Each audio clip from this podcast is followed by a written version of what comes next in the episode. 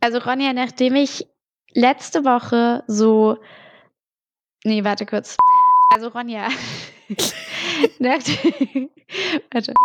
Also Ronja, nachdem du letzte Woche so entsetzt warst, äh, wie wenig Glühwein ich bisher getrunken habe, habe ich mich diese Woche auch nur auf den zweiten hinvorgekämpft. Vielleicht kommt das Wochenende noch einer dazu, aber bisher habe ich so seit erster Advent so jede Woche ein Glühwein. Also ich habe ähm, vorgestern war Glühweinaktion in der Mensa, nach der uh. Uni selbstverständlich. Da gab es drei Glühwein für drei Euro. drei Glühwein für drei Euro. Ja. Ähm, Krass. Und am Tag davor haben wir, glaube ich, selber hier zu Hause Glühwein gemacht. Also nicht gemacht, aber gekauft und getrunken. Stimmt, das sollte man eigentlich echt machen. Immer in, in Maßen natürlich. Aber ich finde, Glühwein ist einfach so das ultimative Weihnachtsgefühl. Stimmt. Ähm, ja, wie, wie kriegen wir es die Brücke zum Meer?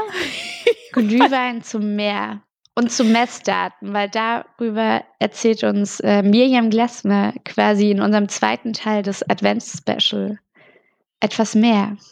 Genau, wir haben uns nämlich gefragt, ähm, also klar wird gemessen in der Ozeanographie, aber ähm, was wäre überhaupt sowas, was wäre so ein richtig dickes Ding, wenn man das mal gemessen bekommt? das haben wir sie gefragt und noch viele andere Sachen, die ihr ja. jetzt hören könnt am zweiten Advent. Habt einen schönen Advent und eine gute Weihnachtszeit und schnappt euch euren Glühwein und hört euch Treibholz an. Bis nächsten Sonntag. Ahoi. Ahoi. Wir okay. können ja zum Schluss nochmal Ahoi sagen oder wir schneiden das Ahoi einfach Treibholz. Der Ozeanographie-Podcast mit Maxi und Ronja. Gab es eine Messung, die mal tatsächlich zu so einer Erkenntnis geführt hat, die so maßgeblich war? Also, dass man jetzt sagt, das war jetzt echt ein, oder was wäre überhaupt so ein Durchbruch in der Ozeanographie, dass man sagt, boah, krass, da haben wir jetzt wirklich was entdeckt, was, wo, wo wir ewig drauf hingearbeitet haben und endlich die entscheidende Messung oder so. Also nicht die, die ich jetzt äh, gemessen hätte, aber ein Freund von mir hat zum Beispiel in seiner Doktorarbeit eine Strömung entdeckt, die, von der man vorher einfach nicht wusste, dass sie da ist. Und der hat Daten ausgewertet und äh, hat gesehen, dass da nicht nur ab und zu mal Wasser in eine Richtung geht, die, von der sie es nicht erwartet hatten, sondern halt regelmäßig. Und dann hat er einen Artikel veröffentlicht, veröffentlicht und äh, jetzt gibt es eben auf den Karten eine Strömung, die er gefunden hat. So. Das also das cool. ist schon was.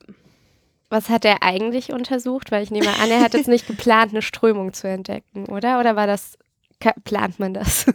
naja, also es ist in gewisser Weise natürlich äh, plant man es nicht, weil man nicht weiß, dass sie da ist. Man plant mhm. es aber ja mhm. schon, weil man versucht einfach eine Region sehr genau zu beschreiben okay. und zu verstehen, was in dieser Region funktioniert.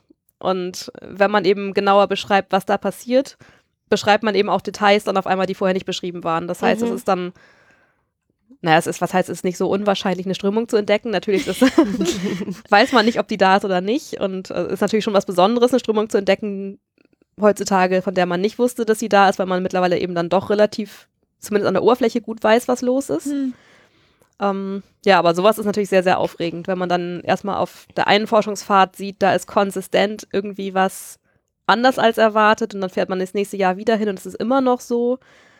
Und manchmal tut man dann auch Verankerungen rein, also Messgeräte, die dann wirklich über ein Jahr im Ozean bleiben, über ein Jahr kontinuierlich Daten aufzeichnen. Nach einem Jahr fährt man wieder hin, holt sie wieder raus, liest die Daten aus, wertet das aus, sieht dann, oh, das war jetzt das ganze Jahr über da. Oder es war vielleicht nicht das ganze Jahr über da, es hat sich auf die Art und Weise verändert oder so. Das ist sehr, sehr aufregend. Das finde ich so eine verrückte Vorstellung, wie man überhaupt den Punkt auswählt, wo man jetzt da dieses Instrument reinsteckt. Also ich meine, ja. der Ozean ist ja riesengroß und dass man sagt, okay, jetzt hier. Ja. Das ist auch enorm stressig, weil man dann natürlich auch die ganze Zeit diesen Druck hat mit, aber vielleicht wäre es zwei Kilometer in irgendeine Richtung besser und ich würde da was sehen, was ich jetzt nicht sehe, weil ich das Ding an die falsche Stelle gelegt habe. Ja. So, also da ist schon natürlich eine große Verantwortung. Mhm. Die Dinger sind natürlich auch sehr, sehr teuer. Ähm, das ist sehr stressig und es ist dann vor allen Dingen auch sehr stressig, ein Jahr später wieder hinzufahren und das Ding wiederzufinden. Kann natürlich sein, also die Art, wie man die wiederbekommt, ist, dass unten drunter ein Anker hängt, also typischerweise ein altes Bahnrad oder so, Eisenbahnrad. Also eine Okay. große Menge Metall und die ist dann verbunden mit den Instrumenten über einen akustischen Auslöser. Also letztendlich macht man dann vom Schiff aus ein Geräusch. Das Gerät unten registriert dieses Geräusch, erkennt, oh, das soll heißen, ich soll loslassen und öffnet dann einen Haken und dann kommt die ganze Verankerung, die hat eben Auftriebskörper äh, um die Instrumente rum, man kommt wieder an die Oberfläche und man fährt hin und sammelt sie ein so. Aber es kann natürlich sein, dass der Akku alle ist von diesem Auslöser. Dann ist man da hingefahren und pinkt die ganze Zeit von seinem Schiff aus und versucht, äh, Kontakt herzustellen und der Kontakt kommt nicht zustande. Oder es kann sein, dass ein Kontakt zustande kommt, aber aus irgendwelchen Gründen das Auslösen nicht funktioniert. Oder es, es kann auch sein, das hatte ich auch manchmal, dass man eben dann auf dem Schiff ist, man gibt die ganze Zeit dieses Geräusch, man kriegt aber nichts zurück, man weiß jetzt aber nicht, ist das Ding noch da und kann nur nicht antworten? Oder also es ist, ist schon echt so sehr tragisch. Und manchmal ähm, sind wir dann auch lange Zeit in dem Gebiet, von dem wir dachten, also hier haben wir es doch hingelegt, im Kreis gefahren, mit einem Anker an einem langen Seil, immer im Kreis, in der Hoffnung, irgendwann wird der irgendwas greifen von dieser Verankerung, dann merken wir, da ist Widerstand, dann können wir irgendwas hochziehen, dann können wir noch was retten. Auf die Art und Weise haben wir dann auch Sachen auch wirklich gerettet noch und, und Messungen noch aus dem Wasser ziehen können. Aber also das sind so Sachen, die sind äh, enorm stressig, vor allen Dingen für die Leute, die die Verantwortung dafür haben. Ich war dann in der Situation zum Glück immer nicht verantwortlich, sondern war nur jemand, der mitgeholfen hat. Das war ein bisschen weniger stressig dann, aber ja, das ist äh, sehr, sehr aufregend. Und das ist, äh, da hat man dann wirklich so dieses, äh, ja, so ein bisschen Seefahrerromantik von, also der Ozean ist so unglaublich weit und wie sollen wir dieses Ding hier wiederfinden und es wieder rauskriegen und äh, ja. Dieser Ton muss aber dann auch sehr einzigartig sein. Ich stelle mir gerade so vor, dass zufällig irgendein anderes Forschungsschiff vorbeifährt und irgendeine Tröte anmacht und dann kommt da dieses Messinstrument hoch, aber es war das falsche Schiff oder so. Nee, das sind Tonabfolgen. Ah, und das oh, ist, äh, okay. Also gibt dann ja auch unterschiedliche, je nachdem, ob man nur gucken will, ist es da, antworte mir mal oder löse jetzt aus oder so. Also man, man Oh. kann schon über Tonfolgen kommunizieren mit dem Auslöser. Ach so. Spannend. Cool. Und manchmal ist es auch so, dass wenn man es selber nicht gefunden hat und man weiß, es fährt aber irgendein anderes Institut nochmal in eine ähnliche Region, dass man die dann bittet, fahrt doch nochmal vorbei. Versucht doch, vielleicht spricht es mit euch, vielleicht findet ihr es.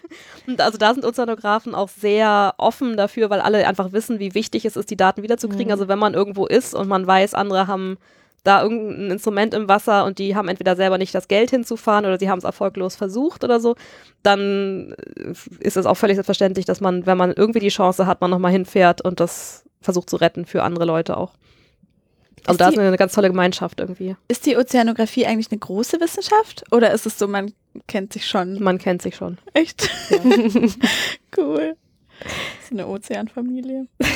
Ja, hat natürlich, also ist einerseits natürlich sehr toll, andererseits ist es natürlich auch so, dass wenn man sich auf Stellen bewirbt, man in der Regel seine Mitbewerber alle kennt. Ja. Ja. Muss man dann auch damit klarkommen, dass natürlich einer die Stelle kriegt und die anderen nicht. So. Ja. Aber das ist in meiner Erfahrung äh, kein Problem, weil man sich einfach kennt und weil man weiß, das Feld ist so klein, das ist einfach so. Mhm. Ich habe ich hab noch eine super komische Frage. ähm, Nein, aber ich habe ich gerade, weil ich ja schon so mit, wie ist so ein Arbeitsalltag und wenn man Mhm. dann solche Messungen hat, gibt es dann solche, also so man hat ja jetzt wahrscheinlich nicht den Plan, ich will jetzt genau das und das rausfinden oder Mhm. so, aber ist man, sitzt man manchmal dann so vor, vor Messdaten und ist entweder so super glücklich mit dem Ergebnis oder auch mal so, so total enttäuscht, weil man denkt so toll, jetzt, also das habe ich mir eigentlich anders vorgestellt. Also ich glaube, in der Regel ist man super glücklich, dass man die Daten überhaupt hat. mhm. Ja. Ich meine, klar, manchmal ist es so, dass man irgendwie eine Hypothese hatte, von der man gedacht hat, so ja, jetzt, jetzt kriege ich die Daten, um endlich zu zeigen, dass es so ist, wie ich es mir vorgestellt habe und dann kommt da irgendwas anderes bei raus. dann denkt man sich, hm. aber letztendlich ist das natürlich auch eine Erkenntnis und so funktioniert Wissenschaft, dass man eben Hypothesen falsifiziert, wie heißt das, falsifiziert? Ja. Und also ja, das, äh, das ist dann halt so der Prozess. Ja. Schön. Jetzt Jetzt stelle ich mir, ich stelle mir jetzt den. Job des, des Ozeanographen noch toller vor, als ich ihn mir vorher schon vorgestellt habe.